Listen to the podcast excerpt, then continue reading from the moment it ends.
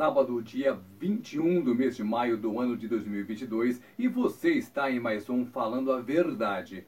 O nosso objetivo é apresentar a palavra de Deus como solução para todos os problemas e como resposta para todas as questões. Hoje tem um papo muito sério para você que já conhece a palavra do Senhor, para você que já está alguns dias, alguns meses, alguns anos na caminhada junto a Jesus. É muito importante que nós entendamos a nossa missão. A nossa missão é semear a palavra de Deus. O que é que isto significa? Falar de Jesus para as pessoas, principalmente as pessoas que ainda não conhecem a Cristo, que não foram batizadas, que não entendem que é preciso que haja uma conversão dos caminhos do mundo para os caminhos de Cristo, para que essas pessoas sejam salvas e assim elas também estejam conosco no dia que o Senhor vier nos buscar. É claro, quem vai fazer o julgamento é Deus, mas o sonho, o desejo de todos nós é estarmos em Cristo e sermos salvos quando ele vier nos buscar. Esse dia ninguém sabe, nem a hora, nem o minuto, nem o segundo, vai ser num piscar de olhos e já era. Até que o Senhor Cristo venha, nós temos que continuar trabalhando para que o Evangelho, o verdadeiro Evangelho, seja pregado a todas as nações. E quando isso acontecer, quando o Evangelho for pregado a todas as nações, o Senhor Jesus Cristo voltará para buscar a sua igreja, para buscar os que são seus. Onde é que eu quero chegar fazendo essa introdução? É que muitas pessoas se sentem incapazes, se sentem incapacitadas para desenvolver o trabalho na obra de Cristo. É um grande engano, é uma grande mentira de Satanás. Às vezes a pessoa sente desejo no coração de louvar ao Senhor. Ah, mas eu não tenho voz. Ah, mas eu sou desafinado. Ah, eu não sei pregar. Ah, eu não sei fazer isso. É tudo mentira. Ou então é uma desculpa para a pessoa não se envolver com a obra do Senhor. Porque na verdade, tudo o que você precisa é de se apresentar diante do Senhor e pronto. Quando você apresenta o seu coração para o Senhor, ele vai te moldar. Você já deve ter ouvido falar do vaso, né? Isto, do vaso na mão do oleiro. Tá ali o barro, o oleiro vai mexendo ali, e se por acaso quebrar, o oleiro pega o barro e faz o vaso de novo.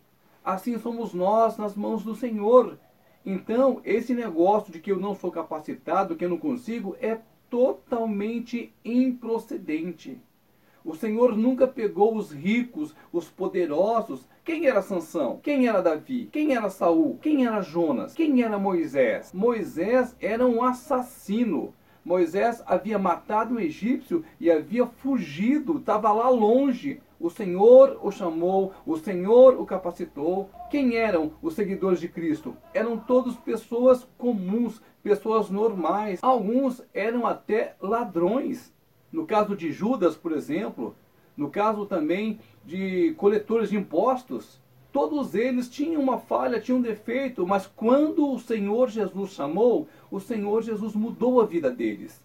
É o meu caso e é o seu caso. Quando você se propõe a fazer a obra do Senhor, o Senhor vai sim te capacitar, o Senhor vai sim te colocar um dom, um talento, alguma coisa, porque todos nós somos chamados para a obra. O gênio da física, Albert Einstein, disse uma frase que ficou muito famosa, inclusive algumas pessoas confundem essa frase com versículo da Bíblia, e não é versículo bíblico, não. Einstein disse: Deus não chama os capacitados, mas capacita os chamados. Essa frase é do físico Albert Einstein e ela é muito pertinente, ela é muito verdadeira, porque Deus é quem capacita, é Deus quem escolhe. A Bíblia diz que Deus nos chamou. A Bíblia diz que Deus nos amou primeiro. Primeiro Deus nos amou. Depois é que nós fomos agraciados pelo Espírito Santo e aí sim o Senhor Deus se revelou a nós e nós então entendemos que nós devemos amar a Deus sobre todas as coisas. nada pode te impedir de exercer a obra do Senhor, a menos que você não queira. Então, meu irmão, não crie polêmica, não crie desafios, não crie empecilhos e, principalmente, não se julgue incapacitado. Se você sonha em louvar ao Senhor, é simples. Faça a sua parte. Estude, simplesmente se prepare para isso. Se você quer pregar a palavra, estude a palavra do Senhor. Se você quer fazer alguma coisa na obra do Senhor, basta se apresentar a Ele. Apresente-se a Ele em oração. Abra para Ele o coração e peça para que Ele te capacite.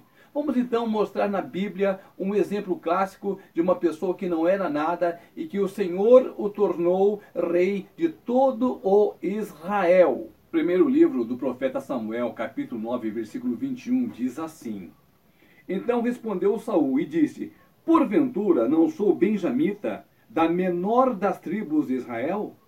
E a minha família, a menor de todas as famílias da tribo de Benjamim? Por que, pois, me falas com tais palavras? Foi assim que Saul reagiu quando Samuel começou a conversar com ele. Mais para frente, Samuel diria a Saul que ele seria o rei de Israel. Agora você prestou atenção nas coisas que Saul disse?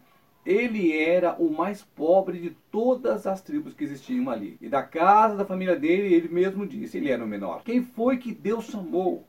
Deus não escolheu ninguém da tribo mais rica. Deus não escolheu alguém cheio de superpoderes. Ele escolheu uma pessoa simples, uma pessoa humilde e a exaltou a posto de rei de toda a nação santa. Esse foi Saul. E assim Saul teria sido se não tivesse desobedecido ao Senhor. Por isso que muitas pessoas, principalmente no mundo do gospel, né, no mundo dos cantores famosos, muitas pessoas caem porque se deixam levar pela fama, pela fortuna, pelo dinheiro e aí elas caem. Mas quando a pessoa se sente capacitada pelo Senhor Jesus e se mantém fiel à palavra do Senhor, essa pessoa sempre andará em direção reta rumo à casa celestial, rumo à Nova Jerusalém. Os que confiam no Senhor não serão de forma alguma derrotados. Podem acontecer algumas coisas porque todos nós somos desafiados mas os que confiam no Senhor são mais que vencedores em Cristo Jesus. No Evangelho, segundo escreveu Lucas, capítulo 10, versículo 2, o Senhor Jesus orienta aos seus discípulos, disse assim: A seara é grande, mas os ceifeiros são poucos. Orai então ao Senhor da seara para que envie novos ceifeiros. E é esta a nossa obrigação, é essa a nossa missão. O problema é que as pessoas estão tão envolvidas, tão apegadas, tão ligadas ao mundo, que elas não querem trabalhar na obra de Deus. Todo o dinheiro que você conquista e aplica nas coisas deste mundo fica neste mundo. Mas tudo que você faz para a obra do Senhor é revertido em galardão. E isto lhe será imputado quando você estiver na presença de Jesus. Nós temos que entender o seguinte: não existe ninguém incapaz, porque Deus nos capacitou. Se você aceitou a Jesus como Senhor e Salvador, é porque Ele te escolheu primeiro, antes que você escolhesse a Ele. É assim que a Bíblia ensina. O Senhor nos ama e, na verdade, a salvação ela está aberta para qualquer pessoa, qualquer pessoa que queira, desde que ela queira. Por isso, muitas pessoas são chamadas, mas poucas pessoas escolhidas, porque infelizmente a grande maioria acha melhor ficar com as coisas do mundo, com as suas delícias, com as suas facilidades, com a sua fama, com a sua fortuna, com as coisas palpáveis, em detrimento da fé. A fé é uma coisa invisível, mas uma coisa totalmente poderosa. É mais potente que qualquer bomba atômica. A fé é nossa crença cega, é nossa crença absoluta, é nossa crença sem duvidar em Jesus Cristo, o Filho de Deus, que morreu em nosso lugar para nos reservar a salvação, para nos reservar um lugar junto a Ele no céu, para que possamos todos juntos morar na nova Jerusalém, que vai sim descer do céu. Então não se sinta incapaz. Procure saber do Senhor Espírito Santo o que é que Ele quer de você. Lembra de Samuel? O Senhor chamou ele três vezes. E na terceira vez ele foi ensinado a responder: Eis-me aqui, Senhor. Então você vai para o teu quarto, dobra o seu joelho e pergunta: Senhor, o que tu queres de mim? Certamente, um grande plano, uma grande obra, o Senhor nosso Deus tem para a sua vida.